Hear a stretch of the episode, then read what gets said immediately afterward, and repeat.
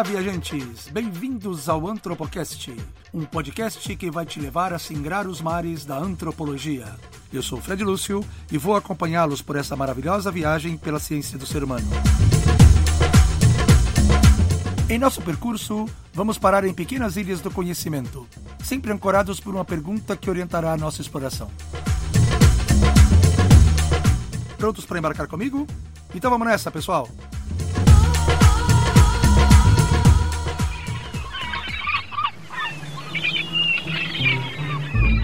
Parada 3 Antropos Logos.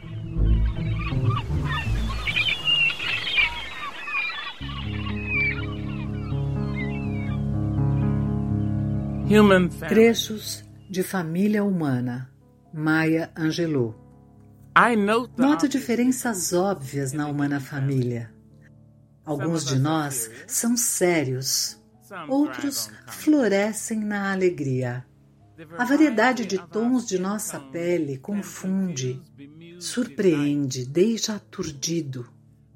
Marrom e rosa e bege, púrpura e moreno e azul e lívido. Naveguei pelos sete mares numa viagem global. Vi todas as maravilhas do mundo, mas ainda não encontrei um homem universal. Conheço dez mil mulheres, Jane e Mary Jane chamadas, mas não vi duas que fossem realmente igualadas. Amamos e perdemos na China. Sobre as plagas da Inglaterra choramos. Rimos e lamentamos na Guiné. Na costa da Espanha prosperamos. Buscamos sucesso na Finlândia. No Maine nascemos e morremos. Em coisas menores diferimos. Nas maiores nos parecemos. Noto diferenças óbvias em cada forma e tipo. Mas somos mais iguais, meus amigos, do que desiguais. We are more alike, my friends than we are unalike.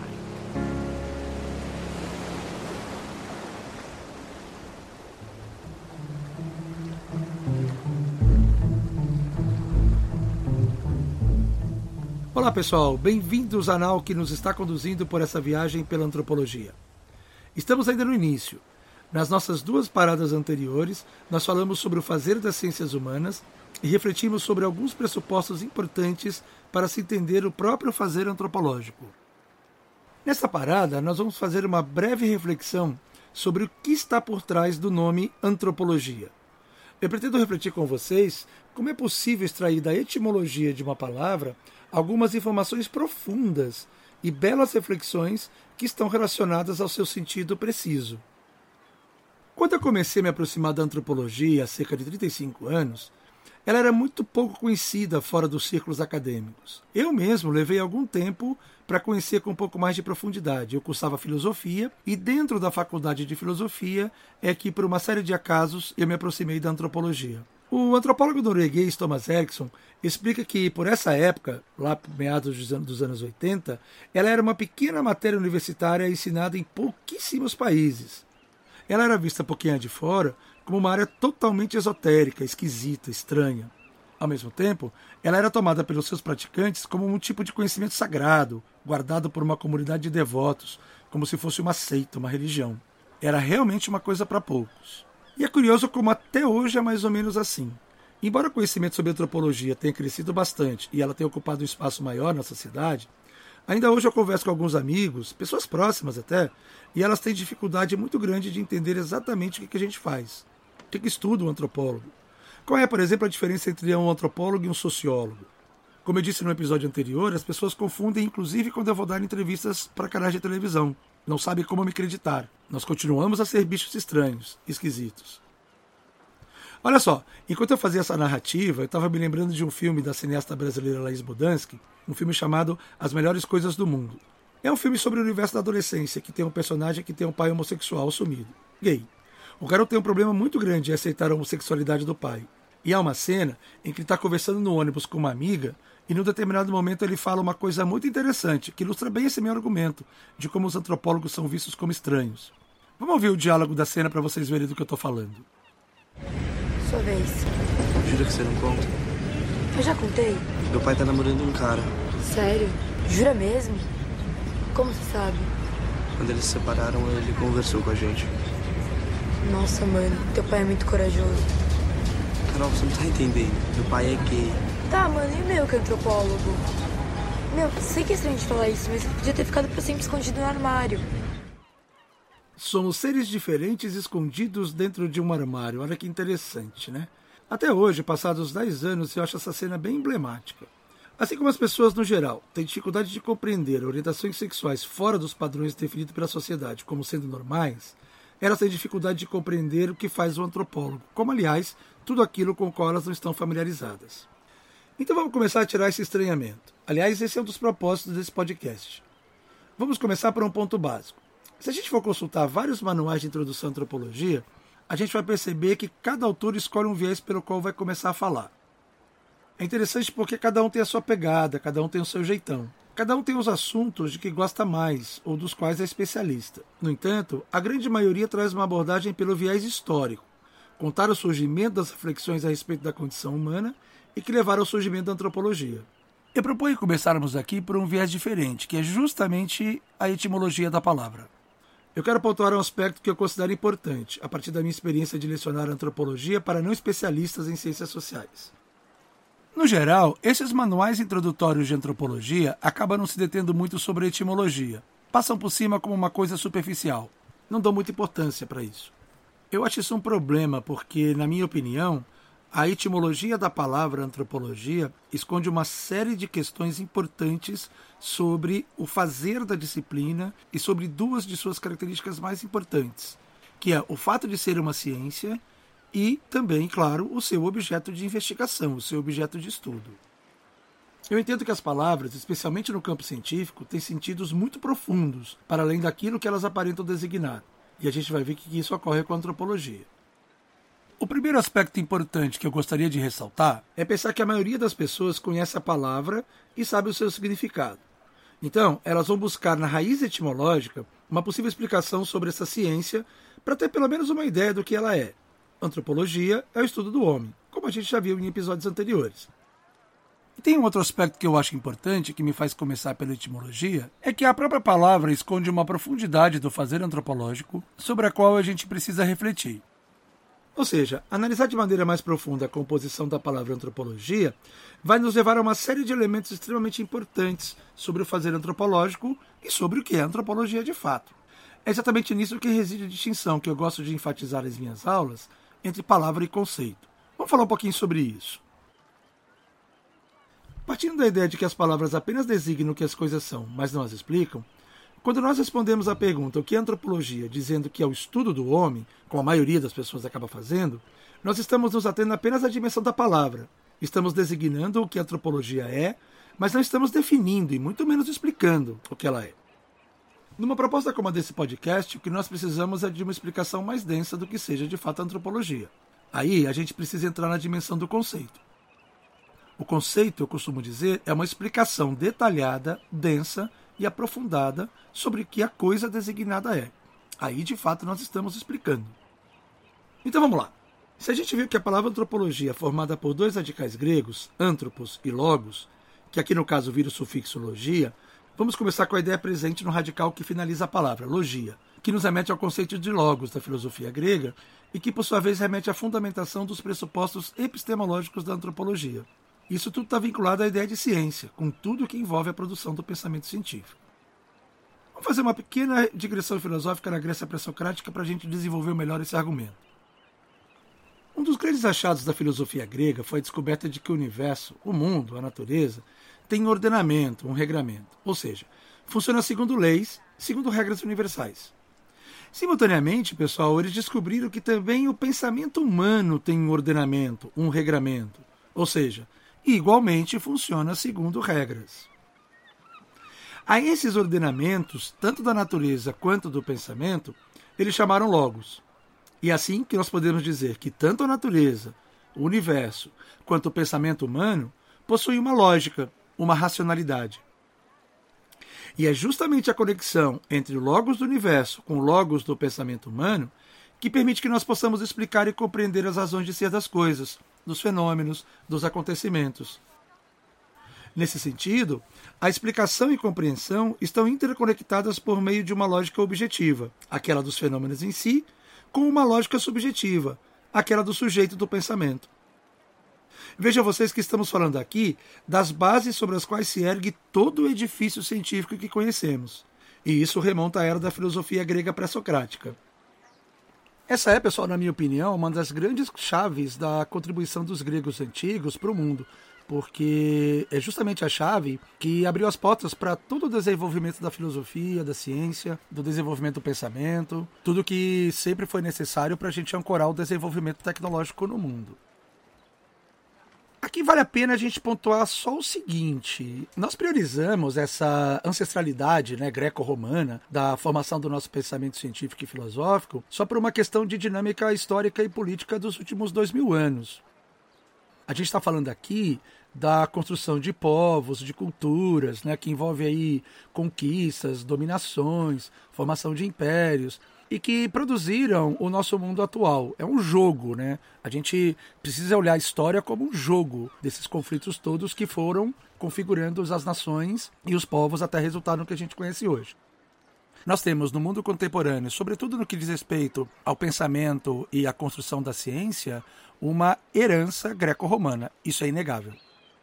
Mas é muito importante a gente pontuar que, desde a mais remota antiguidade, sempre houve tentativas de construção de interpretações dos sentidos para o mundo, para a natureza, de uma forma mais organizada e sistemática. Afinal de contas, vamos lembrar que, desde que o ser humano é ser humano, ele transforma a natureza para atender a seus objetivos e às suas necessidades.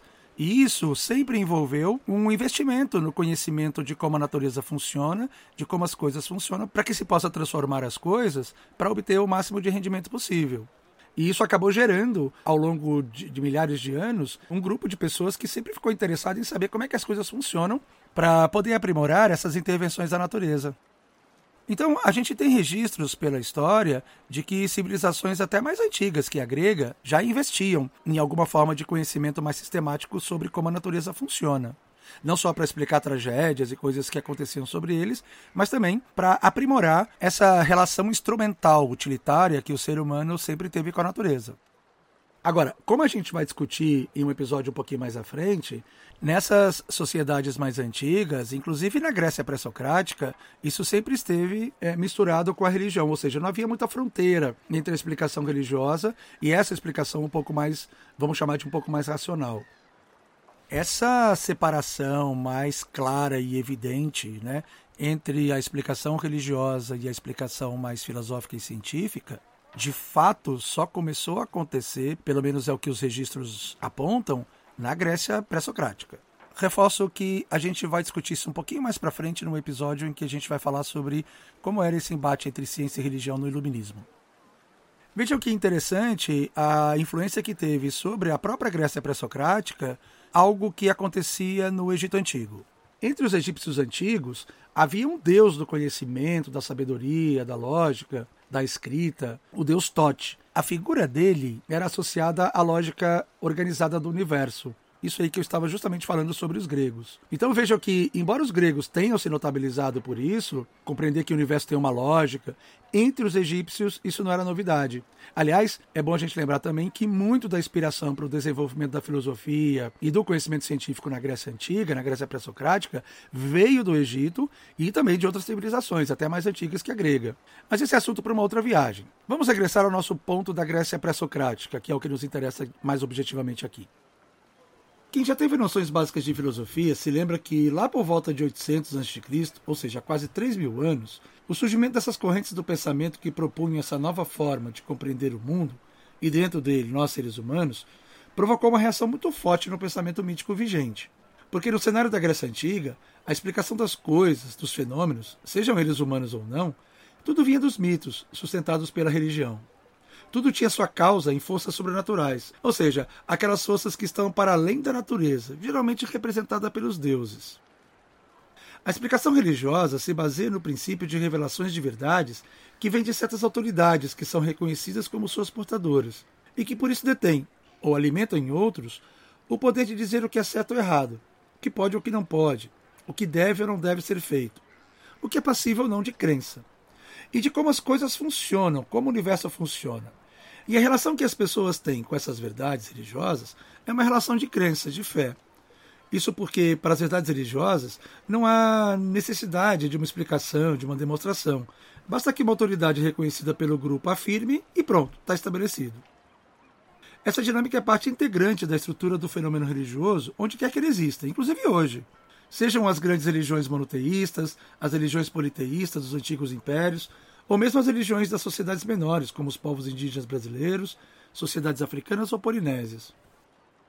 O problema, pessoal, é que com a descoberta do Logos, ou seja, desse ordenamento das coisas, a base da explicação passa a residir nas próprias coisas e nos fenômenos em si, que, para ser compreendidos, precisam ser pesquisados, investigados e analisados para que as relações de causa e efeito que acarretaram a sua existência sejam descobertas. Como a gente viu antes, nós estamos falando então da lógica das coisas, ou, para usar a vertente romana da palavra, que é derivada do latim, da sua racionalidade. Dessa maneira, tudo pode ser explicado, pode ser demonstrado pela via racional, não mais pela via sobrenatural. Então, a construção do conhecimento, o estabelecimento de verdades, não vem mais das autoridades religiosas, mas vem do processo de exercício da racionalidade, ou seja, do Logos, que leva à construção do conhecimento. Isso, pelo menos em tese, é acessível a qualquer pessoa que, como diria Platão na República, exerça a filosofia, ou seja, exerça a sua capacidade de pensamento, de raciocínio, de investigação lógica, podendo ter acesso livre e direto ao conhecimento sem necessidade de intermediários. Né? Então, pessoal, observe como tudo isso que eu acabei de refletir está contido no sufixologia da palavra antropologia. Como de resto está também em sociologia, biologia, psicologia. Então aqui a gente aprendeu a complexificar um pouco a ideia de elogia, que a gente aprende a associar apenas ao estudo, de forma genérica e até mesmo superficial. Até porque, pessoal, nossa ideia de estudo no senso comum é muito diferente daquela do cientista. Para nós, estudo é apenas sentar numa mesa, numa cadeira e pegar um livro e ficar lendo e estudando o que está ali. Para o cientista, não. Estudo para o cientista significa pesquisa, investigação, leitura, evidentemente, mas uma série de outros elementos a mais. Vamos avançar um pouco. Já que elogia remete à ideia de que a antropologia é uma ciência e, como tal, está submetida a todos os cânones e procedimentos metodológicos de uma área científica, ela é uma ciência de quê? Qual é o objeto dessa ciência? É isso que contém o primeiro radical que forma a palavra, antropos. Então, antropos se refere ao objeto desta ciência. Aí, galera, a gente já aprendeu uma outra coisa importante. Toda vez que a gente se depara com o nome de uma ciência e que tem a logia no final, é essa a ideia que está presente na denominação. A primeira parte da palavra forma o objeto, aquilo que essa ciência estuda, investiga, pesquisa. Por exemplo, biologia estuda a vida, psicologia estuda a psique, a mente, e assim por diante. E a segunda parte é a ideia de que, de fato, estamos diante de uma ciência que busca a construção de conhecimento objetivo baseado em metodologia, em pesquisa, em critérios acolhidos e aceitos por uma comunidade de cientistas. Bom, então vamos fazer uma reflexão sobre esse radical. Antropos é um termo grego que se refere a ser humano, humanidade. Ela remete a uma generalização que posteriormente foi comprovada pela biologia darwinista no século XIX e pela genética. Somos todos uma mesma espécie. Pertencemos a um universo gigantesco de seres que são englobados nessa mesma categoria. Eu sempre brinco dizendo que a própria ideia de humanidade em língua portuguesa nos remete à ideia de uma unidade, humanidade. Brincando aí com as palavras. No entanto, se nós olharmos à nossa volta, o que a gente pode mais constatar com relação aos seres humanos, diferentemente de outras espécies animais, é que nós não vamos encontrar essa unidade. Como diz o poema da Maya Angelou, que introduziu esse episódio, não há um homem universal. Se tem uma característica pessoal que marca a espécie humana, é a diversidade. E é justamente esse aspecto que vai ser o eixo em torno do qual vai se construir essa ciência que vai surgir no século XIX. Ela surge em pleno contexto do neocolonialismo e do imperialismo, que é caracterizado pela ocupação do planeta por culturas militar, tecnológica e economicamente hegemônicas, oriundas da Europa, e que de repente tiveram que lidar com uma diversidade incrível de tipos humanos nos lugares onde estabeleciam seus domínios. Colônias na África, na Oceania, parte considerável da Ásia e até mesmo da América Indígena. É interessante observar que esse contato do homem europeu com sociedades que eram totalmente estranhas a eles não era de toda novidade, né? Mesmo se a gente pensar numa escala global, como que aconteceu no século XIX. Vamos lembrar, por exemplo, do período das grandes navegações entre os séculos XV e XVI. Mas naquela época não houve a necessidade de uma explicação dessa diversidade, dessa diferença, porque naquele momento o ambiente intelectual predominante da Europa era o religioso. Lembra da Grécia Antiga? Era parecido nesse aspecto. Então, não havia essa preocupação de uma explicação científica das coisas, menos ainda da diversidade humana. No século XIX, ao contrário, a gente já tinha passado por todo o movimento iluminista do século XVIII, que recuperou a necessidade de uma sociedade fundada na racionalidade, na explicação científica, no império da filosofia e do pensamento científico, gerando, por exemplo, o positivismo, que é um forte movimento de pensamento na virada do século XVIII para o século XIX. E esse ambiente de pensamento impôs a necessidade de uma explicação científica sobre a diversidade humana. Então tudo isso colocou o homem europeu, que estava no auge de um ambiente em que predominava o pensamento científico, diante da constatação de uma nova realidade, investigar por que, que existem tantas diferenças e como elas acontecem. Diferenças de cultura, de hábitos, de crenças, de estilos de vida, de pensamento, de valores que orientam comportamentos. E até diferenças raciais. Vamos lembrar que uma das características importantes dessas, desses povos novos era justamente também uma diversidade física muito grande. Um outro aspecto que eu queria lembrar, pessoal, e que a gente vai desenvolver mais para frente em outros episódios, é que a gente não pode esquecer que no século XIX, a ciência máxima que tematizava, que falava sobre o ser humano, era a biologia, por meio da teoria evolucionista, que tinha Darwin como um dos seus principais e mais famosos articuladores e propagadores. A questão darwinista sobre o ser humano estava a pleno vapor, desafiando e perturbando crenças religiosas profundamente enraizadas no espírito do homem europeu. Nesse momento, as ciências humanas, e entre elas a psicologia e a sociologia, eram ainda bebezinhas. Elas já tinham nascido, mas ainda estavam engatinhando. Então, tudo isso ocupava o pensamento europeu diante dessa diversidade toda que foi constatada e que foi experimentada por eles. Quem somos nós, seres humanos? Em que medida a Bíblia está certa? O que essa diversidade toda fala sobre nós, sobre nossa condição? Tudo isso entrou com muita força no ambiente das nascentes ciências sociais, é o que a gente vai explorar nas próximas ilhas, onde faremos nossas paradas. Vamos retornar ao nosso navio e zarpar rumo ao próximo destino? Vamos nessa, pessoal! Este foi o Antropocast, um podcast que é uma viagem pela antropologia. Eu sou Fred Lúcio, filósofo, antropólogo e professor universitário. Se você curtiu, curta-nos na sua plataforma de podcast e ajude-nos a divulgar em suas redes. Muito obrigado, pessoal, e até a próxima parada.